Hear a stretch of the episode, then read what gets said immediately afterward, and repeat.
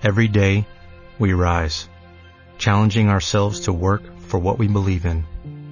At U.S. Border Patrol, protecting our borders is more than a job. It's a calling. Agents answer the call, working together to keep our country and communities safe.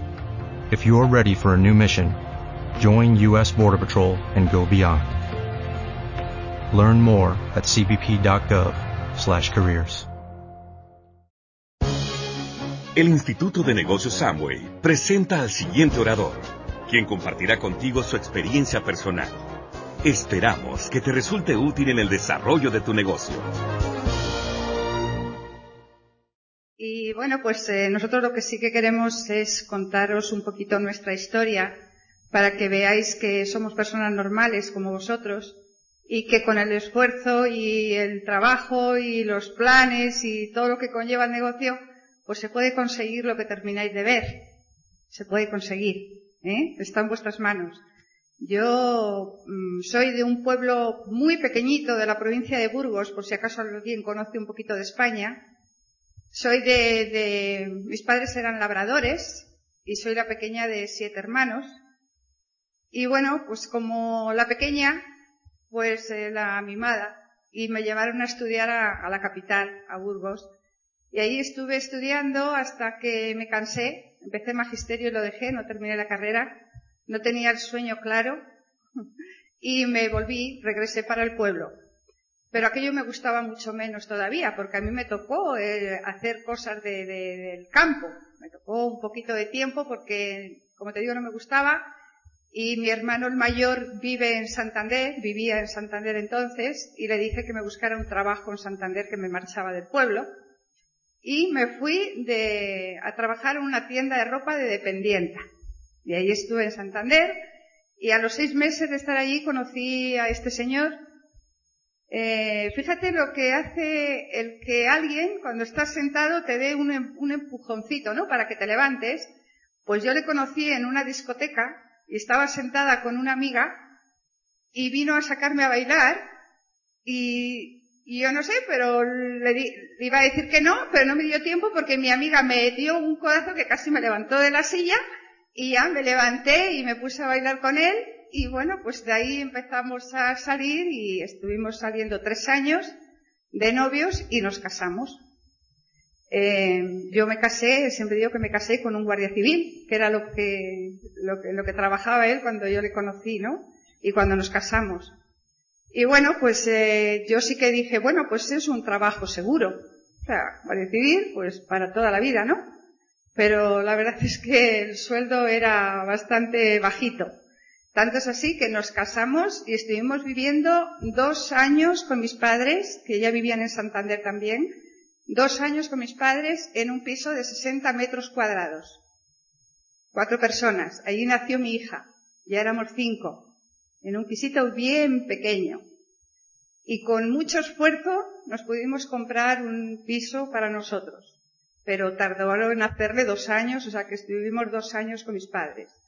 Y cuando ya nos dieron el piso, nos fuimos allí aquello nos parecía pues enorme, ¿no? Para los tres. Y bueno, allí nació Ángel, el chiquillo, tenemos dos.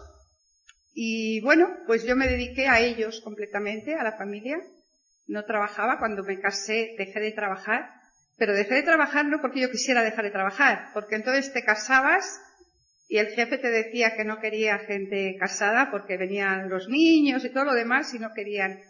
Entonces, bueno, pues eh, eso, que, dejé de trabajar. Entonces me dediqué a mi familia y cuando tenían 11 y 14 años, los chiquillos, pues yo quería trabajar, quería hacer algo pero como te digo, era difícil encontrar trabajo, entonces eh, empezamos a pensar en poner un negocio tradicional, eh, una, zapatería queríamos poner y empezamos a mirar locales y cosas, pero realmente era mucho dinero lo que nos pedían y tampoco teníamos ese dinero.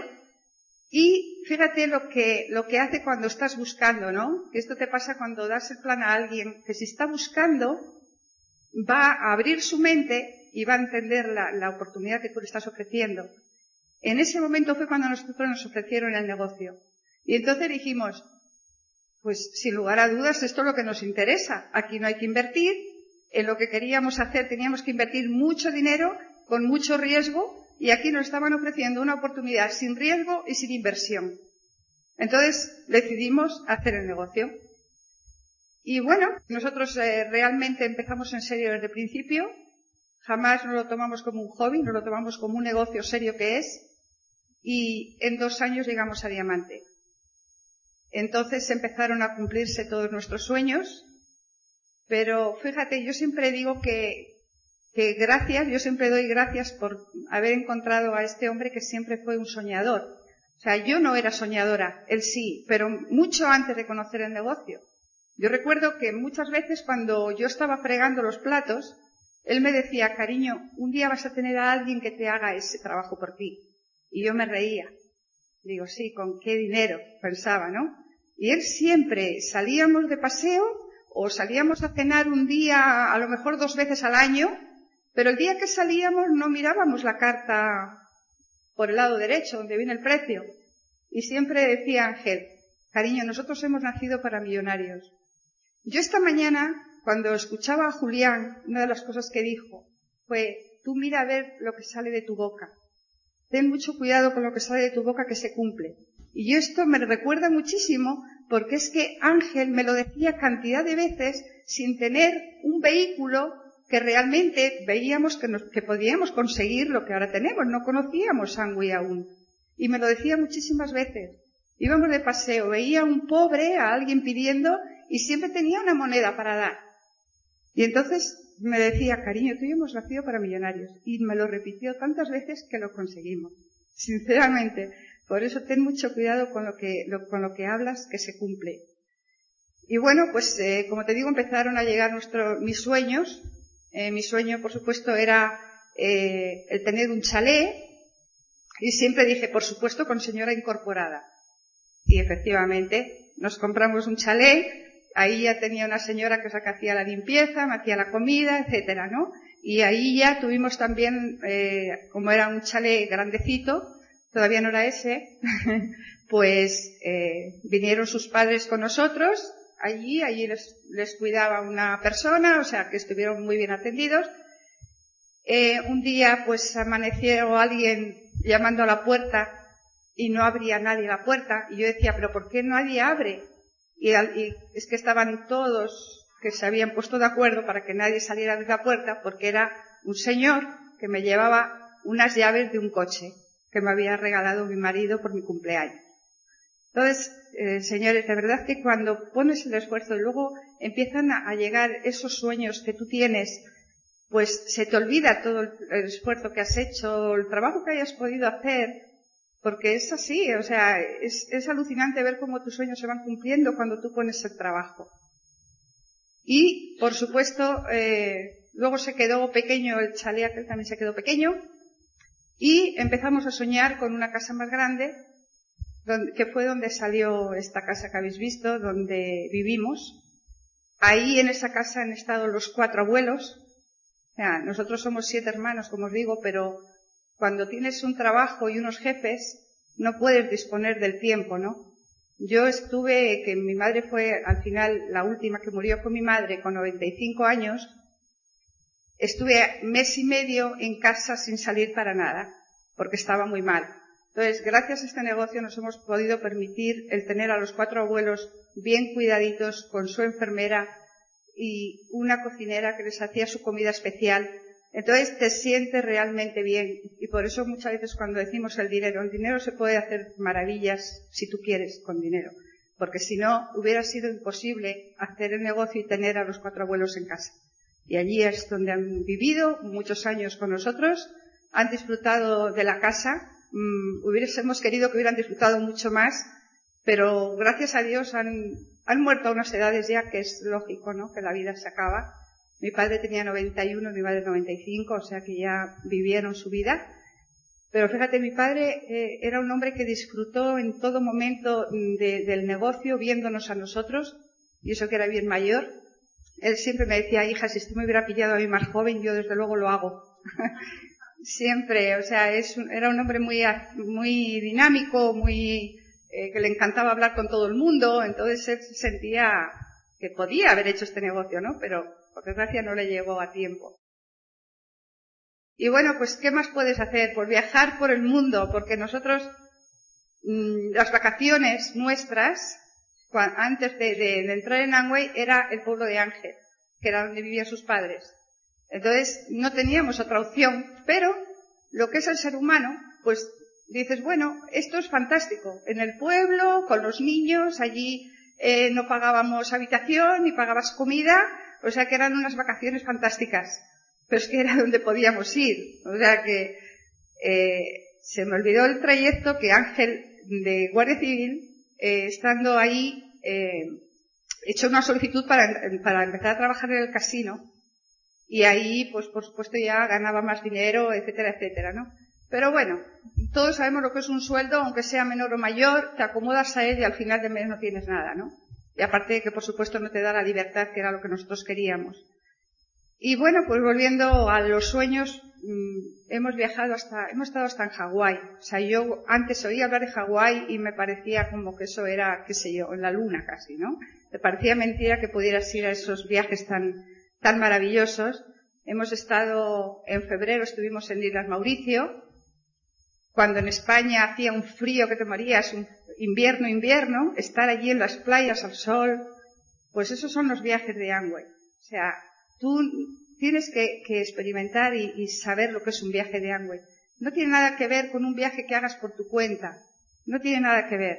O sea, te llevan a los mejores hoteles, mm, las mejores comidas, eh, la atención, te atienden como si fueras, como digo yo, el rey de España o sea, es alucinante ir a los viajes de Angway. Te digo que hemos recorrido un montón de países cuando las vacaciones, como te digo, era el pueblo de Ángel y punto. No conocíamos ni gran parte de España conocíamos entonces. Así que el poder dar a tus hijos lo mejor. Eh, nuestra hija hizo gestión de administración de empresas y recuerdo que vino un día a casa y nos dice, mamá, quiero hacer esta carrera, pero resulta que aquí en Santander tiene que ser privada, o sea, no hay más que de pago. Y poder decirle a tu hija, si quieres hacer esa carrera, adelante, no hay problema. Muchas de sus compañeras de estudios quisieron hacer eso y sus padres les dijeron que no, porque era cara, costaba mucho dinero. Entonces, no tengas que decir que no a tus hijos, porque está en tus manos el poder hacer grande este negocio y, y, poderles dar, pues por supuesto, todo lo que quieran, ¿no? Lo que quieran siempre y cuando se lo ganen y lo trabajen. O sea, no es cuestión de que seas diamante y a tu hijo le des todo sin hacer nada. No, eso tampoco es bueno.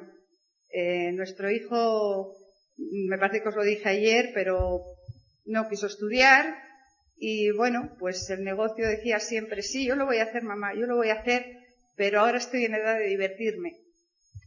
Pero él tomó la decisión un día, hace dos años en la libre empresa, él y la novia, y bueno, pues este mes califican platino, están trabajando duro, están trabajando muy bien, porque como me dice Marga, la novia, dice Maite, es que mira que es caro vivir en un piso, eh, pagar luz, pagar de todo, dice, y ahora es cuando, hasta entonces ella había vivido con su mamá, Ángel en casa, y como que uno no se da cuenta de lo importante que es el crear tu propio futuro no el que te le dé nadie, no, no, créatele tú.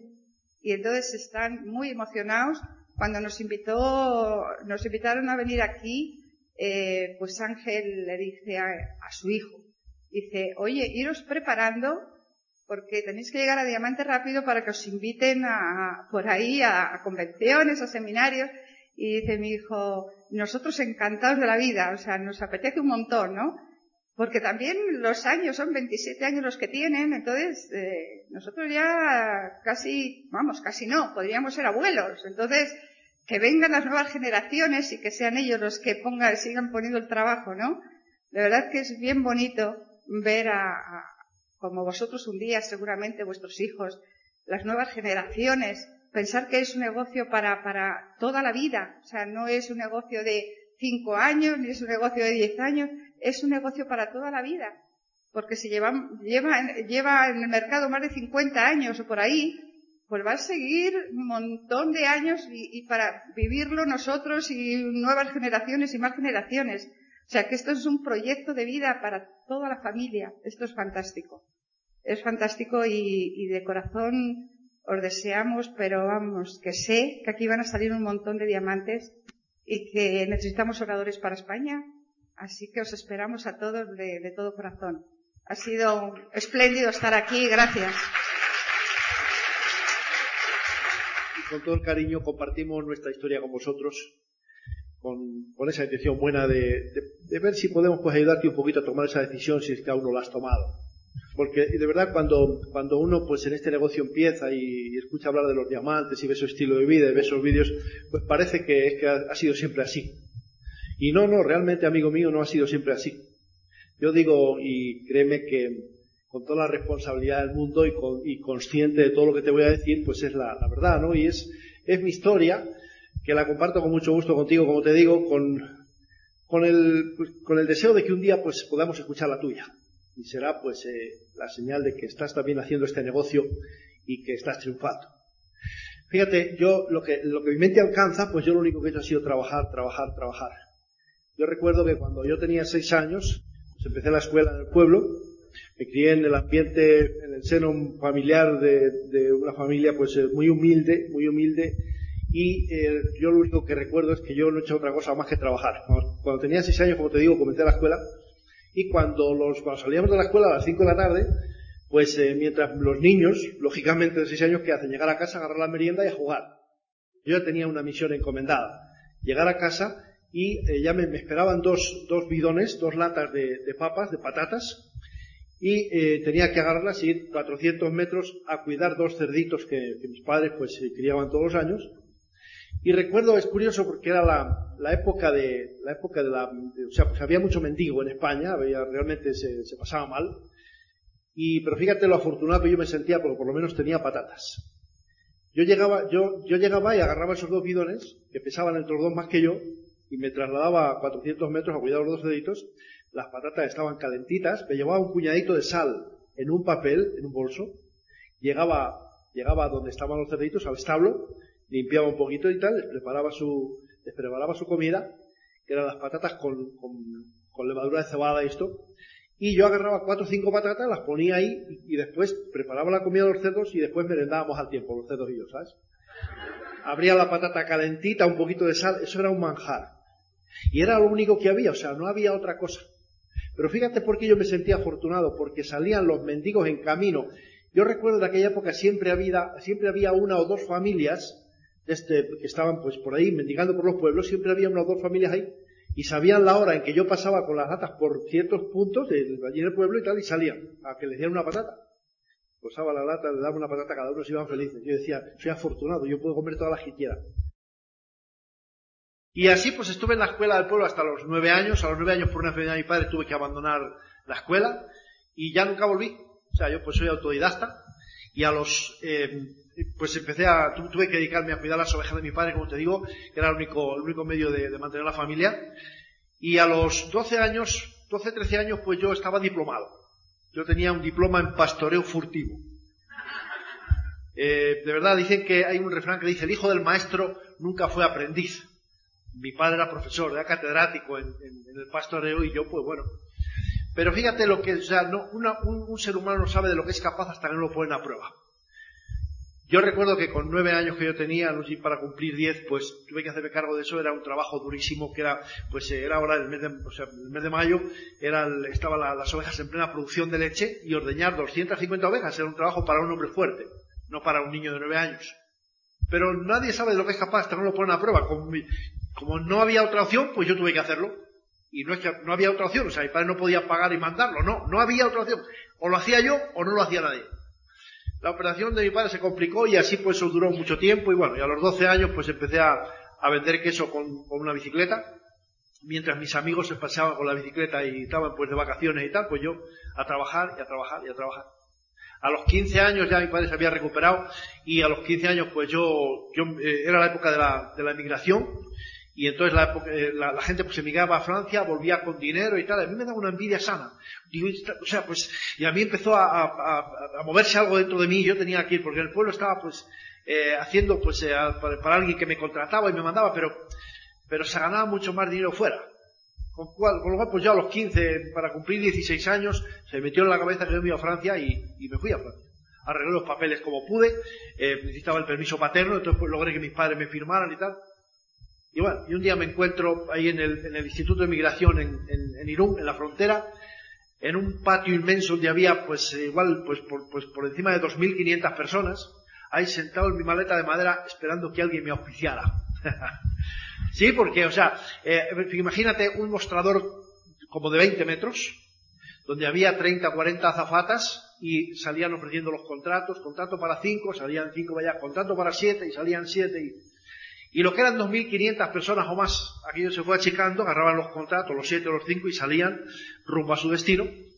Y yo allí pues, eh, pues pegaba al mostrador esperando a ver si alguien, y parece que la, la providencia hace las cosas, o sea, eh, yo, yo llegué a pensar ya, se me ponía un nudo en la garganta, porque llegaban 60 o 70 personas, y ahí se ponía la cosa oscura, o sea, yo digo, yo, pero yo no vuelvo a, a, casa ni muerto, o sea, yo tengo que cruzar esa frontera, tengo que ver lo que hay más allá y demostrar de lo que soy capaz. En efecto, las cosas pasan cuando uno las desea de verdad, profundamente.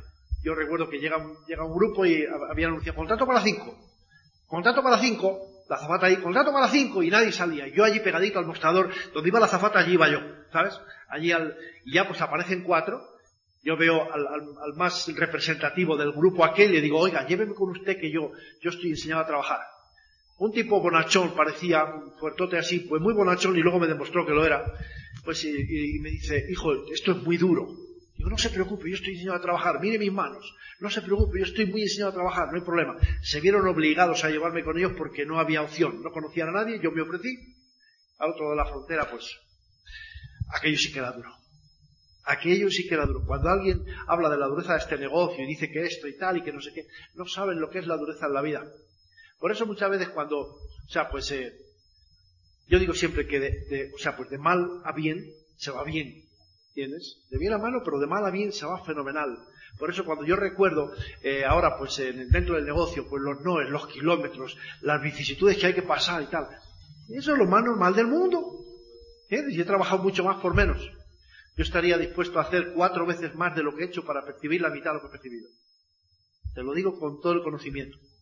Bueno, pues ahí estuve tres años, estuve tres temporadas. Cuando iba, eh, era poco. Pero cuando volvía, era menos. O sea, pues el trabajo. Tú no te imaginas lo que es trabajar no de sol a sol, sino desde que apunta el alba hasta que ya no se ve. Porque teníamos un trabajo para hacer en un tiempo y si antes lo terminábamos nos pagaban el mismo dinero y para casa. Fenomenal. Bueno, pues ya mis padres se opusieron, ya pues eh, con 19 años, con 19 años ya pues eh, tenía que pensar, porque entonces el servicio, el servicio militar era obligatorio, y entonces pues pensando, mis padres, no vas más a Francia, no sales más de casa, haces lo que quieras y tal. Y bueno, hice la mili voluntario, cumplí con esa obligación y ya pues libre, pensando a ver qué va a ser de mi futuro, o sea, y sin saber qué hacer, pero mi padre tenía un sueño. Mi padre tenía un sueño grande, y yo hice realidad el sueño de mi padre. Yo leí en el tiempo, cuando entré al negocio, un libro que se llama El poder del pensamiento tenaz. Fantástico. Y yo pensé, si mi padre hubiera sabido escribir, mi padre hubiera escrito ese libro. Porque es que estuvo como dos años antes de que yo hice lo de la Guardia Civil, tienes que ser Guardia Civil, tienes que ser Guardia Civil, tienes que ser Guardia Civil. Coño, hasta que no lo no paró. No, no, no, no, no, el hombre no se dio por vencido, igual. Y un muchacho con 19 años no sabe lo que quiere, al menos yo no lo sabía. Ingresé en la Guardia Civil haciendo, como te digo, en realidad el sueño de mi padre. Ahí estuve 12 años. Mientras estás soltero, bien, o sea, pues llevas todos los cuidados, todos los problemas en una maleta, no tienes problema. Ahora, cuando te casas y te recuerdas que has pensado que un día pues tú ibas a hacer de tu mujer una reina, y entonces ves el sueldo y, y dices, bueno, ¿dónde está el asunto? O sea, te das cuenta de que eh, o sea, pues en la Guardia, mi padre llevaba razón, o sea, la Guardia Civil es un, es un empleo donde no, o sea, pues bien, para toda la vida, para toda la vida. Y entonces, pero hay una cosa segura. Decía mi padre, esto es seguro. Yo tuve una cosa bien segura. Es que ganaba lo justo para pasarlo mal. ¿Entiendes? O sea, para, para lo, justo para, para que, que, a fin de mes, pues siempre, eh, había más mes que dinero. Siempre. Con lo cual tenía que buscarme, tuve que buscarme un pluriempleo. Y luego otro pluriempleo. Y vinieron los niños y no, no, no daba más. O sea, porque, porque, porque yo nunca me he conformado con nada. O sea, mi madre me lo decía. Tú es que no te conformas con nada. No yo quiero lo mejor, yo no sé cómo lo, lo, voy a lograr, pero yo lo voy a lograr. Yo no me conformo con nada. Y he sido un poco el rebelde de la familia, tengo una sola hermana, hermana pues mucho más calmada, mucho más tranquila. Eh, el caso es que, bueno, pues eh, Eh, un día, eh, teniendo, teniendo ese uno de los pluriempleos, el, el, estando en, la Guardia Civil, pues por la tarde, yo terminaba a las 2 y de 2 a, a 8 a 10 o a 11, a la hora que, que, el tiempo que hacía falta, pues, pues a trabajar. Estaba trabajando con un hermano de Maite y recuerdo que él pues tenía una representación en alimentación, pues en mecánica y tal, y un día llega un camión al almacén de 25.000 kilos, no había quien lo descargara, mi cuñado y socio estaban fuera, y yo pues, eh, pues llegué allí y me encontré con aquella mole, el chofer, su padre había trabajado tanto, parece ser que ya nació cansado, y cuando yo llego allá y veo aquello me dice, pues dígalo tú solo. La cuestión, te cuento esto porque detrás del obstáculo siempre está la oportunidad. Yo hice aquel trabajo, moví 75.000 kilos en, un, en una tarde, de 3 de la tarde a 11 de la noche, lo que son los 25.000 kilos, moverlos tres veces. Tuve que, hacerlo tres veces para ponerlo en su sitio, con lo cual al día siguiente no me podía mover. Tenía todos los tendones, de la cadera al tobillo, fuera de su sitio. Pero aparecí con la pierna echada y tal, y bueno. Eh, buscando, o sea, me tuve que dar de baja, tuve un problema tremendo con la pierna, los médicos no sabían lo que yo tenía, ni los acupuntores, ni los reductores, ni los, nadie, o sea, y un masajista me curó en dos sesiones. Pero un buen día, voy a ver al, voy a ver a un compañero al casino, este era el obstáculo, la pierna del obstáculo. Y detrás del obstáculo estaba la oportunidad que al ir a ver al casino a un amigo, entra el director por la puerta, me lo presenta y le digo, eh, dile al, director este que si tiene aquí un puesto de trabajo para mí. Y me dice, pues sí, se lo pregunto ahora mismo. Y tal, oiga, mire y tal, es un compañero, me le presentó, un tío muy majo, el, director portugués. Y, bueno, se va el director, o sea, me dice, bueno, aquí hay, tenemos una escuela de croupiers, y, si usted quiere solicitar, esto era las navidades, y me dice, el día 3 se reinicia el curso, el día 3 de enero. Total que me dice mi amigo, ¿tú sabes cuánto gana un croupier? Digo, pues no. Me dice, pues ¿cuánto ganas tú en la Guardia Civil? Estaba ganando 60.000 pelas, 60.000 de las pesetas de antes. Dice, pues un croupier de tercera aquí gana 120. Digo, ah, pues yo no sé lo que es croupier, pero yo voy a ser croupier. ¿Entiendes? Me llevé una solicitud, llego a casa y le digo a mi mujer, Maite, ¿tú sabes lo que es ser croupier? Me dice, no, digo, yo tampoco, pero soy croupier. Yo soy croupier. Llevé la solicitud, me dice, mira, aquí hay, aquí hay un, o sea, pues esto es un curso de tres meses, me dice en dirección, si usted vale bien y si no supera las pruebas, usted se va para su casa sin ningún compromiso para la empresa lo acepta. Digo, encantadísimo. Pero encantadísimo. Empiezo la escuela el día 3 de enero del año 80 y veo 20, 22 muchachos y muchachas de 20, 22, 24 años que estaban buscando su primer empleo. Yo me di cuenta y rápidamente de una cosa, que triunfar es súper sencillo, no hay competencia. 20, 24 muchachos y muchachas totalmente, buena gente, pero totalmente irresponsables. No pensaba en otra cosa que ni a divertir. Cuando había un partido de fútbol en la televisión, tenían que salir, querían salir corriendo a verlo y tal, yo me quedaba allí practicando. Con lo cual, por mi actitud, no por otra cosa, pues el primero que entró de los 22, llegando un mes después a la escuela, pues fui yo. Empecé a trabajar en el casino, ganando doble de lo que estaba ganando anterior, dejé los pluriempleos, un coche nuevo, en vez de salir un día a la semana a cenar, pues dos días a la semana y, bueno, o sea, pues eh, un nivel, nivel de vida había subido y vivíamos bien. Pero no dejaba de ser un empleo como otro cualquiera. Y después de, después de un tiempo, pues te acomodas, te acoplas, te das cuenta y, el ser humano es así, o sea, se, acopla. Eh, si ganas, si ganas 50, vives con 50. Si ganas 100, vives con 100. Si ganas 300, te las gastas. Eso es así. Al menos yo esa es la experiencia que, de lo que me di cuenta en, ese, en esa época, ¿no? Y bueno, pues eh, estando en el casino, un buen día, un buen día, pues teníamos a nuestro hijo con 10 años entonces, en el colegio, pues jugaba al fútbol y y un buen día, pues voy a, voy a verle que iba, eh, iba, a empezar el partido y tal, y vamos a por él para llevarle a casa y antes iban a jugar un partido. Y estamos ahí, pues en el, en el pabellón, los ocho o diez padres de los chavales con los que jugaba mi hijo, y se acerca alguien a mi lado y me dice, oye, tengo, me da así con el codo, me dice, tengo un negocio con el que se puede ganar mucho dinero. Y yo le hice este gesto, digo, habla, cuéntame, soy todo oídos. Y me dice, no, no, no, o sea, pues no, no podemos hablar aquí, pero hay una oportunidad muy buena para ganar mucho dinero. Digo, pero cuéntame algo. Me dice, no, no te puedo contar nada. El hombre no tenía ni idea, pero hizo algo bueno. No me contó nada, me dejó inquieto. De casa al, del, pabellón a la casa, le cuento a Maite que me han dicho esto y tal, un, conocido, y el padre de uno de los niños, del compañero de mi hijo. Y Maite, pues, eh, le digo, mira, como yo tengo que estar a las 8 en el trabajo, pues sería bueno que tú fueras y lo escucharas. Maite no estaba así como muy receptiva ese día. Me dice, va, tú, tú te lo crees, que se puede ganar mucho dinero. Con un gesto así un poquitín de, Pero ella no me costó trabajo ni mucho menos porque siempre ha habido una excelente comunicación con mi esposa. O sea, le dije, mira, tú vas y lo escuchas y pues vale. Claro que yo la llevé allí a, escuchar el plan y era justo frente al casino yo trabajaba, la dejé escuchando el plan para entrar al hotel y yo me marché a trabajar. A las 11 de la noche, cuando yo comprendí que ella estaba en casa, la llamo. Y la digo, oye, cuéntame. Y me dice, no te puedo contar nada. Digo, pero ¿no has estado ahí? Me dice, sí, pero no te puedo contar nada. Digo, oye, me estás escuchando, pero ¿cómo que no lo puedo contar? ¿No, lo has visto? ¿No lo has escuchado? Sí, pero bueno, ya hablaremos. Es que no, pero parece que sí que se puede ganar dinero. Bueno, llegué a casa a las 7 de la mañana, como era la, cuestión, las 6, las 7 de la mañana todos los días, y la desperté. Cuéntame, pero déjame dormir, que no te puedo contar nada. A mí empezaba a preocuparme aquello de que no me podía contar nada. ¿Qué tanto misterio? Total que me dice, no, cuando nos levantemos tenemos que ir en casa de este, de, estos que nos han invitado a, a, ver qué nos cuentan y tal. Yo me levantaba todos los días a las dos, más o menos, para almorzar con los chavales que venían del colegio. Ese día a la una yo estaba listo y dispuesto. Dispuesto ahí donde, donde la persona que sería después mi auspiciador para que nos contara. Comimos rápidamente, llegamos para allá y, el, el, hombre todo entusiasmado, no tenía más que entusiasmo, no tenía ni idea. Pero tenía entusiasmo. Me dice, no, es fantástico y tal. Y me saca un contrato y me dice, firma aquí.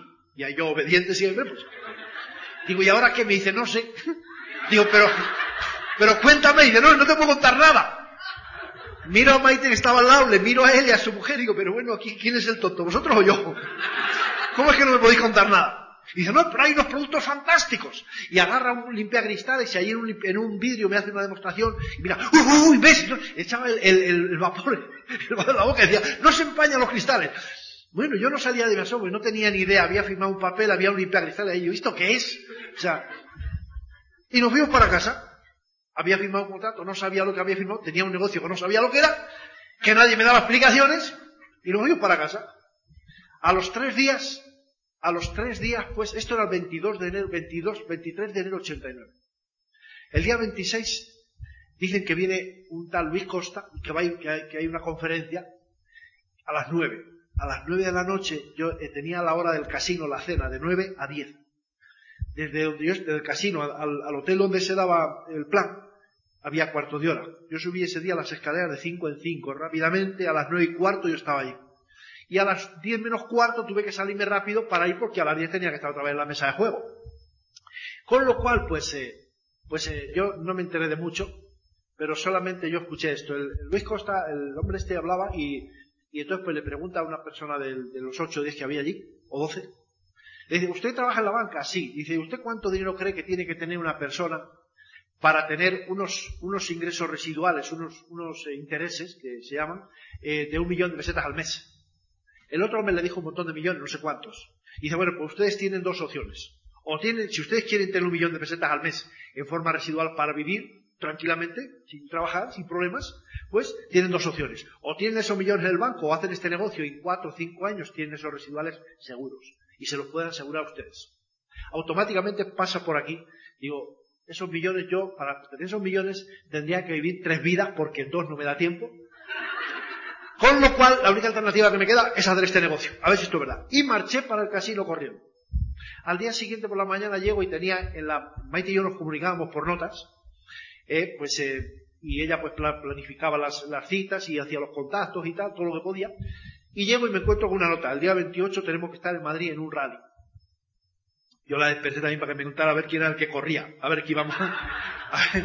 Y me dice, no, pero déjame dormir, que vamos a ir mañana, cuando, cuando levantemos tenemos que ir a, bueno, fuimos en casa el que sería el auspiciador y me dice, tenemos que estar en Madrid el día 28. Día 28, sábado, el sábado y el domingo, dos días. Yo me lo pensé tres segundos. Levanté el teléfono, llamé a mi director y le dije, oye, el sábado y el domingo no me esperes a trabajar que no voy. Me dice, pues ¿cómo? Digo, porque tengo un negocio que no sé lo que es ni dónde me he metido y tengo que ir a Madrid a ver qué pasa con esta historia. Yo te quiero ser bien sincero y bien serio porque lo soy. Me encanta la guachafa y la broma, pero es así. Yo no jugaba con mi puesto de trabajo. Yo me había granjeado la amistad y la simpatía de la dirección por mi actitud, por mi trabajo. Y entonces yo podía pedir dos, tres, cinco días de empleo y sueldo. No me pagaban, ¿entiendes? Me desquitaban el sueldo que me correspondía, pero yo decía, me voy. Y me iba. Tenía libertad absoluta y sabía que cuando volviera mi puesto de trabajo no corría peligro. Por eso yo hablo con esta, con esta ligereza que puede parecer, pero es así. Oye, no voy a trabajar al director. Punto. Sin problema. Con lo cual, pues bueno, a Madrid. estábamos en, pleno invierno, llegamos a Madrid, 5 grados bajo cero en la calle. Recuerda, a mí no me habían dado el plan. Yo vi a, un, tal Luis Costa hablando allí que escribía con la izquierda, con la, derecha no, y que decía mucho ok y tal, y, pero yo me quedé con lo que te he comentado. Llegamos a Madrid, 5 grados bajo cero en la calle, en el Hotel Velázquez, un calorcito riquísimo allí en una salita, 28 personas. ¡Hoy qué bien se estaba allí, hijo mío! Empieza la cuestión y yo no entendía nada. Un tipo hablando en inglés, traducido por otro que hablaba muy deprisa. Yo tenía un sueño de cama tremendo porque recuerda que yo había trabajado el viernes, había salido a, las 5 de la mañana ese día, cinco y media, y a las 7 salimos para Madrid, llegar, dame una ducha, una fetadita y corriendo para allá. Con lo cual toda la noche sin dormir y con sueño de cama, pero de verdad. Un tipo hablando en inglés, ahí con una pizarra donde yo lo único que veía era círculos y círculos y círculos y círculos y círculos. Con lo cual, como tenía un sueño grande de verdad de cama, pues yo me quedé dormido. Aquello me estaba aburriendo. Te confieso que es la hora y media más larga que yo he pasado en mi vida. Aquello fue un auténtico suplicio. Escuchando a un tipo al que no entendía nada. en la dormidita me sentaba riquísima, pero de vez en cuando mi mujer zaca con el codo. ¿Qué pasa, chica? Yo la estaba haciendo pasar vergüenza ajena porque, ciertamente, pues imagínate una sala de 28 personas, yo que le pego la trompetilla, pues me dormía y de vez en cuando, y al primer ronquido, claro, Maite me despertaba.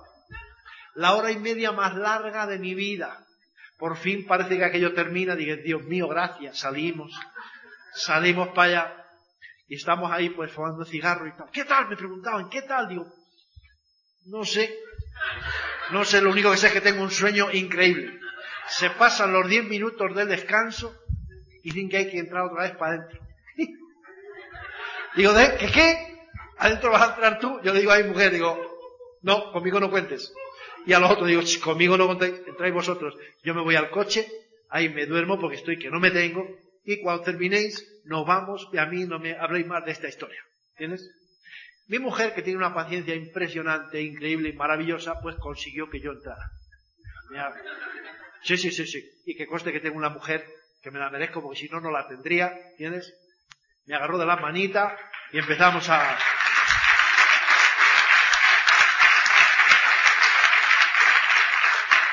Me agarró de la manita, empezó a hablarme, decirme, cariño, empezó a razonarme lo lógico. Había pedido dos días de empleo sueldo en el casino, que me lo iban a desquitar.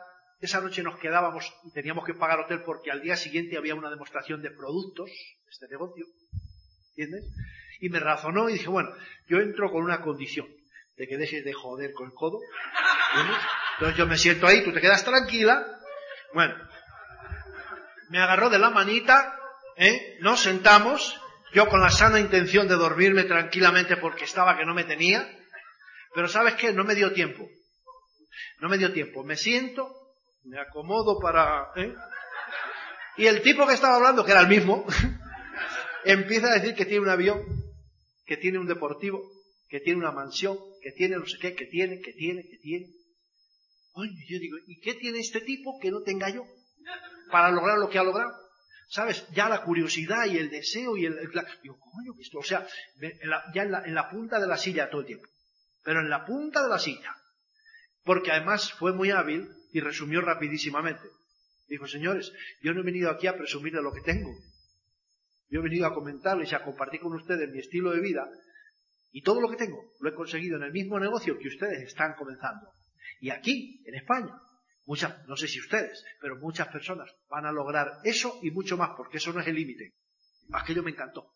Aquello consiguió que ya no solamente no me dormía, sino que en la punta de la silla, de vez en cuando yo le interrumpía aplaudiendo. Yo no sabía lo que había que hacer, yo no sabía dónde estaba, pero yo sabía que aquello me gustaba. Y rápidamente me acuerdo, me acuerdo rápidamente de un consejo de mi padre, ¿Sabes? Un consejo de mi padre que lo repito siempre porque me ha acompañado toda la vida y me, sigue acompañando y me ha valido para estar aquí hoy a compartir contigo esto. Que me dijo una vez, siendo yo bien pequeño, con 8 o 9 años, si un día tienes, cuando te vayas haciendo hombre, vas a tener un empleo, vas a ser empleado, y el, y el jefe que te va a pagar un sueldo, pues te va a decir, te va a mandar cosas, no permitas que te las tenga que decir dos veces. Porque si para hacer una cosa a la misma vez te lo tiene que decir dos veces, pues te va a estar diciendo que eres tonto y estúpido, y no eres tonto ni estúpido. A las personas normales solamente se le dice las cosas una vez.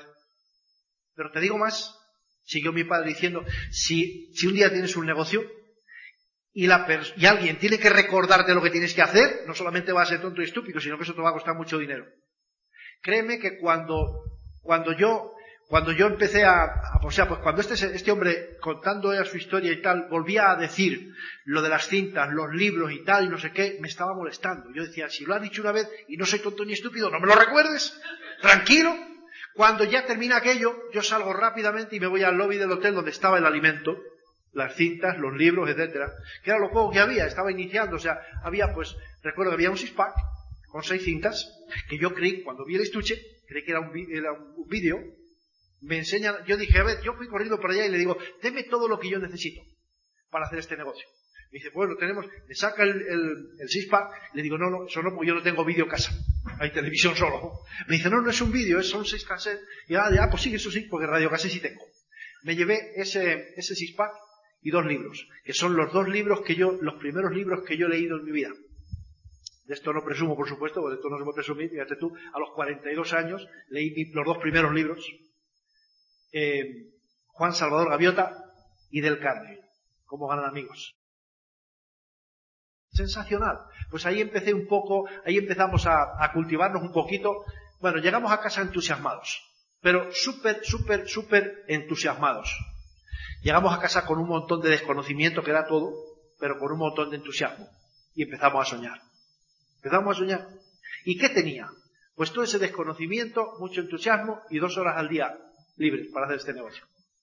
Porque a las seis de la tarde había que fichar en el casino para que al fin de mes te llegaran, te, llegara el sueldo. Y hasta las siete, las ocho, muchos días las nueve de la mañana. Y de tres de la tarde a cinco y media era el único tiempo que yo tenía para hacer negocio. Pues empezando a enseñar y comenzamos a trabajar y comenzamos a qué? A enseñar lo que no sabíamos porque no teníamos ni idea.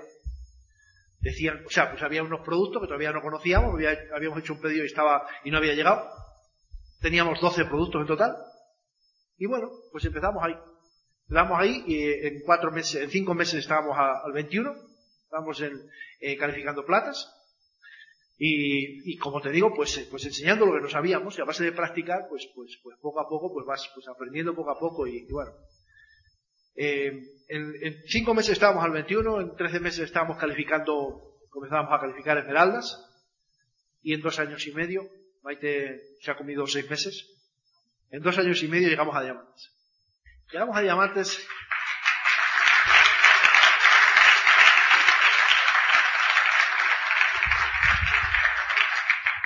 Y contado así, contado así que es sencillo, ¿verdad? En cinco meses 21, 19 meses esmeralda y, y en 30 meses diamantes. Pero realmente pues fue un trabajo que tuvimos que hacer. Un trabajo, muchas vicisitudes, muchos kilómetros y tal, y, pero sabíamos que nos creímos desde el primer momento que estábamos en el camino de la libertad. Nos lo creímos y ese fue nuestro único mérito. Creernos que de verdad esto pues, eh, pues era una tendencia imparable, que lo hiciéramos nosotros o no, esto iba a continuar, y ciertamente es así. Y cada vez estamos más convencidos de eso. Cada vez estamos más convencidos de que esto no ha empezado. Cuando llegamos a Diamantes, pues ya eh, un poquito antes de llegar a Diamantes, yo tenía mucha ganas de dejar el trabajo porque ya teníamos, como Esmeraldas, teníamos un gran grupo, estábamos ganando dinero, yo estaba ganando, pues, pues por encima de, por encima de 3.000 euros, por encima de 4.000 euros, lo que son hoy pues 5.000 dólares más o menos. Eh, y yo estaba deseando dejar el trabajo ya, ya en Esmeralda. Pero el, asesor me decía, no, no, no, no. Luis Costa me decía, no, hasta que yo no te diga, tú no dejas el trabajo. Y llevaba razón, o sea, el hombre tenía una visión pues extraordinaria del asunto y siempre pues eh, siempre pues eh, pues me asesoró pues bien y con lo cual pues yo hasta que no llegué a Diamante pues no, no dejé el trabajo. Llegamos a Diamante, empezaron los, empezaron los premios, los, los sueños se hacen realidad, ¿sabes? O sea, eh, yo siempre he sido un entusiasta y enamorado de los coches, como has visto. Yo tenía el sueño de conducir los mejores coches del mundo. Estaba enamorado de los coches y, cada vez me gustan más. Y pues eh, tenía en, mi mente y en mi corazón estaba el tener ese Mercedes 300, que era pues lo máximo, lo más, para mí era lo máximo. De hecho había un cliente en el casino que iba todos los fines de semana y tenía un 300 turbo, que era lo que yo quería, 300 turbo diésel, con la carrocería Sportline, automático, con los reposacabezas, mantenedor de velocidad, todos los extras. Yo me sabía de memoria todos los extras que tenía ese carro. Y yo llegaba los viernes, yo llegaba media hora antes al casino, antes de entrar al negocio, solamente para ver ese carro, solamente para soñar. Y llegaba y le veía, aparcaba todos los días casi siempre en el mismo sitio, en, 30 o 40 metros el coche estaba. Y llegaba y le miraba por un lado, ¡oh! y le miraba por el otro, por detrás, por delante, ¡oh! algún día yo tengo que tener un carro como este. Y cuando tú deseas algo de verdad, la oportunidad llega. Y llegó, llegó el negocio y llegó, pues eh, pusimos el trabajo. Pero antes del, antes del carro, antes del Mercedes, llegó pues lo que tiene que llegar. Yo tenía en mi, o sea, los padres de Maite ya estaban en Santander hacía tiempo, todavía se valían por sí solos perfectamente, tenían en su casa eh, y vivían bien, pero los míos estaban a 400 kilómetros y yo tenía que adivinarles cada semana, que le llamaba una o dos veces por semana, pues adivinándoles en ese, viéndolos, o sea, pues eh, con ese sentimiento de verles en la recta final de su vida sin poder disfrutar de los nietos y de los hijos. Y era una espina que yo tenía clavada ahí, una espina que no, yo no me resignaba. Eh, como ocho años antes del negocio, eh, tuve una oportunidad para comprar un chalet con una habitación más y dimos una entrada. La constructora era una, eran unos perfectos sinvergüenzas, nos devolvieron el dinero después de un año, cambiaron la empresa de nombre, subieron el terreno tres veces más, con lo cual se fue de mis posibilidades. Y seguimos ahí. Cuando llega el negocio, ese es el primer sueño que yo hago realidad. Es el primer sueño. Ya como Esmeralda nos, habíamos comprado un chalet, que es lo que te contaba Maite, y me les traje conmigo. Esa es la mayor satisfacción del mundo. O sea, no tener que adivinar a tus padres dos veces por semana cuando les hablas por teléfono, eh, que adivinas pues las lágrimas de tu madre y, y, bueno, todas esas cosas que tú te puedes imaginar, ¿no? Con lo cual, pues ya les traigo conmigo, eh, ya estábamos pues eh, para dejar el trabajo y empezamos a viajar mucho más. Y lo que es la cosa, o sea, pues eso de, los padres mayores, pues eh, está el hijo fuera, no duermen. Ya, pues tú sabes, cada vez menos, ¿no? Eh, y llegar, por ejemplo, a la una, a las dos, las tres, las cuatro de la mañana a encontrarles despiertos. Pero felices en su habitación, pues estaban bien atendidos con su enfermera y tal, y llegar a decir, hey, que ya estoy aquí, venga, un achuchoncito y, y a dormir. Eso es la mayor satisfacción del mundo.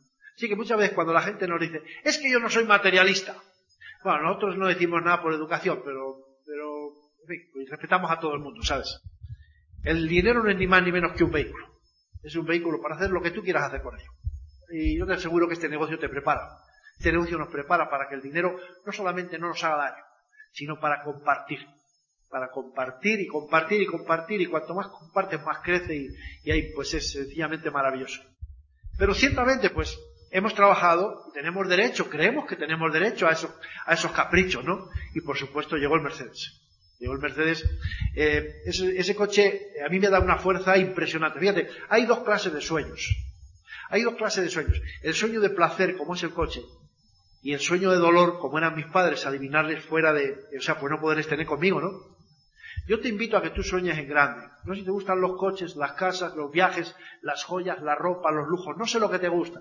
Cada uno tiene su sueño. Y todo, muy, todo es válido. Pero atrévete a soñar en grande con esos sueños materiales, porque eso es lo que te va a dar la fuerza. Para que esos sueños de dolor que tienes también un día puedan ser cumplidos. ¿Sabes? Cuando tú, te, tú piensas en tus padres y en tus hijos y que no les puedes dar lo que tú quieres, pues eso es como una losa que tú tienes encima. Cuando tú sueñas con la casa y con lo que tú has visto ahí en ese vídeo, pues eso te da la fuerza para salir mañana a la calle a hacer lo necesario. Ayudar a otras personas a hacerle a sus sueños para tener los tuyos también cumplidos. Y bueno, llegó, pero fíjate, yo te digo lo que es un sueño y cómo, cómo funciona y cómo trabaja cuando tú de verdad lo acaricias y te haces, te estás haciendo la idea de, que es un día va a ser tuyo. Cuando yo conocí el negocio teníamos un Opel Kadett, que, pues eh, es un utilitario pequeño, y cuando yo ya empecé a soñar con el Mercedes y empezaba a trabajar el negocio, yo recuerdo que entre Santander y Burgos hay un puerto, se llama Puerto del Escudo, con unos descensos del 18%, y en invierno pues nevaba mucho, yo iba a Burgos, que es donde es Maite, pues a dar planes ahí, habíamos abierto una, línea nueva ahí, y el, ese invierno yo estuve yendo como, pues como dos días por semana, o sea, todas las semanas pum, ahí, y al volver casi siempre tenía que poner cadenas. Tenía que parar y poner cadenas. Bueno, pues yo paraba el Opel Kadett en lo alto del escudo para poner cadenas, muchas veces, y yo bajaba, me ponía mis guantes para no marchar luego el volante ni marchar la ropa, y antes de, meterme al coche, yo me ponía así delante del morro el Opel Kadett, y yo decía, aquí a esta altura, aquí, tiene que estar la estrella del Mercedes, así, un poquito más arriba, ahí, ahí vengo. Yo palpaba la estrella, yo la sentía en mis dedos. Y decía, algún día yo voy a pasar por aquí con el Mercedes. Bueno, pues todo se cumple cuando tú lo deseas de verdad. ¿Entiendes? Pero tienes que tener en cuenta que el, que el, o sea, pues el éxito desde que se concibe hasta que se percibe, tiene que pasar un tiempo, hay que recorrer un camino, hay que poner un trabajo. ¿Entiendes? Y eso llegó. El primer día que yo pasé ese puerto con el Mercedes, no tuve que poner cadenas, era verano. Lo recuerdo bien. Yo paré, paré, me bajé del coche, en el sitio donde yo siempre paraba, di gracias y me emocioné como un niño. Lloré como un niño, pero no te imaginas, o sea, pues emocionado de, de que el sueño se estaba hecho realidad. Pero fíjate, el sueño se disfruta tanto antes, o sea, cuando estás en camino a conseguirlo, de ahí que dicen, y es así, el éxito es un camino, no es un destino. Ese coche tiene ahora mismo 450.000 kilómetros. Está jubilado de carretera, ya pues lo tenemos ahí porque nos da pena quitarlo y funciona de maravilla. Después vino el Ferrari. Yo he disfrutado con esa máquina lo que no te puedes ni imaginar. Sentir el placer de ponerlo a 285 kilómetros por hora. Impresionante. He pagado consecuencia de eso, he pagado muchas multas, pero bueno. ¿Qué vas a hacer? Pero lo he disfrutado. Ir a 285 por ese, con esa máquina entre Bilbao y Barcelona, en esa autopista, que es una autopista pues para darle tralla. Claro, si te pillan, pues tú sabes a lo que te expones. Pero, o sea, es, eso, es, eso es disfrutar, o sea, al que le guste la velocidad, ¿entiendes? Eh, ya después por las multas, más que por las multas, por, por, por, la, por el peligro, ¿no? Porque es un peligro, o sea, pues tú sabes. Eh, y además tenía, tenía, tengo un copiloto que no, no, normalmente, eh, ahora, ahora un poquito ya sí. De vez en cuando me da en la pierna y me dice, cariño, que no tenemos prisa. Pero entonces, tú sabes, miraba, si solo vas a 220. 250, vaya, ¿para qué te has animado un poco? Y no da más. Mi mujer es así, ¿sabes? Ha mejorado un poco ya de vez en cuando, pues, eh, como digo, me pega en la calle y digo, cariño, no tenemos prisa, vete más despacio. Lo cambié por el, por el Audi A8 un Audi A8 4.2, es una berlina impresionante. Después salió el otro, el, que tengo ahora, que le queda pocos días ya, mejor dicho, pocos meses, con GPS. Fíjate tú lo que es. Me llama un día el contable, yo estaba en Tenerife. Me llama un día el contable y me dice, oye, habían ido mi hijo y él a ver a la Juve, que jugaba con el Real Madrid, y entonces pues fueron a, por, a la Audi a sacar un A3 que teníamos pedido para mi hija y me dice, oye, ya hemos sacado el Audi A3, es un bomboncito de coche, es una monada y tal. Y dice, pero, pero agárrate, lo que te voy a decir. Dice, ha salido otro Audi A8 con GPS. Y yo no sabía lo que era eso. Digo, eso yo entendía que sería algo así como para gente positiva y encantadora. O sea, pues... Y soñadora. O sea, yo no sabía lo que era el GPS. Me dice, no, no, es navegación por satélite. Y le digo, ¿y qué has hecho? Me dice, pedirte uno. Pues sé que lo vas a hacer. ¿No te imaginas? Que el coche te, que el, que el contable te compre un coche de, de, de 80.000 euros. ¿Imaginas? Que le digas que sí. Me dice, solo espero que me digas el color. Digo, ¿y qué más da el color? Si es igual el color, sea. Bueno, pues, eh, color gris ágata. Precioso. Y le queda poco, le queda poco porque ya tengo, está aquí, aquí y en camino, en octubre voy a, voy a estrenar mi próximo Mercedes. Está saliendo ahora uno, me han dicho que sale en octubre, que es el, el S320 CDI. Espectacular. Espectacular. Pues estoy soñando, estoy como un niño con zapatos nuevos.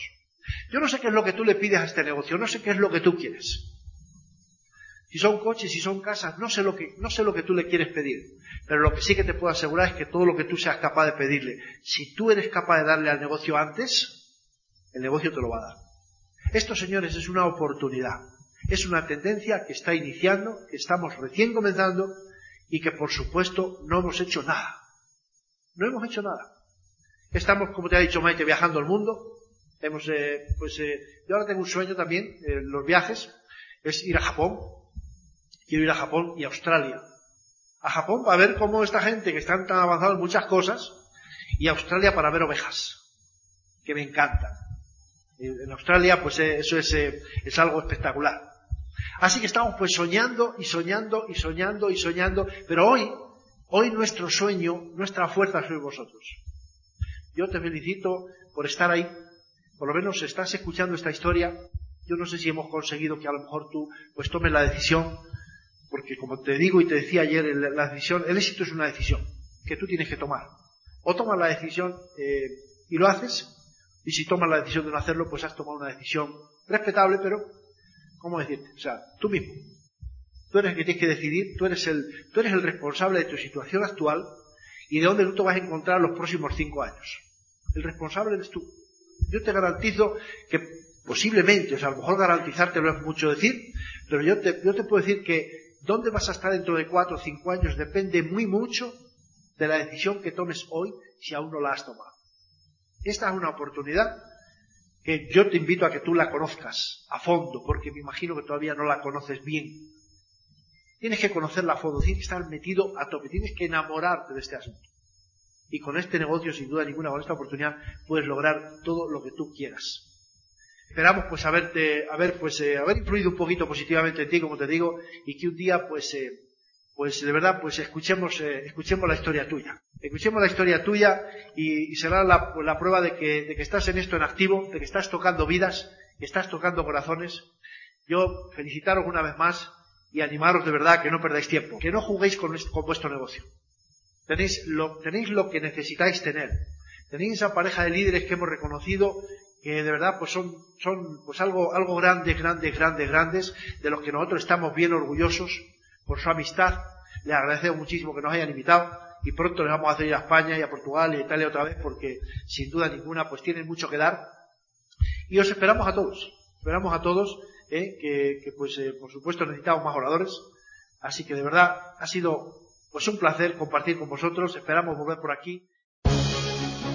El Instituto de Negocios Amway agradece tu atención. Esperamos que esta presentación te ayude a lograr el éxito que soñaste.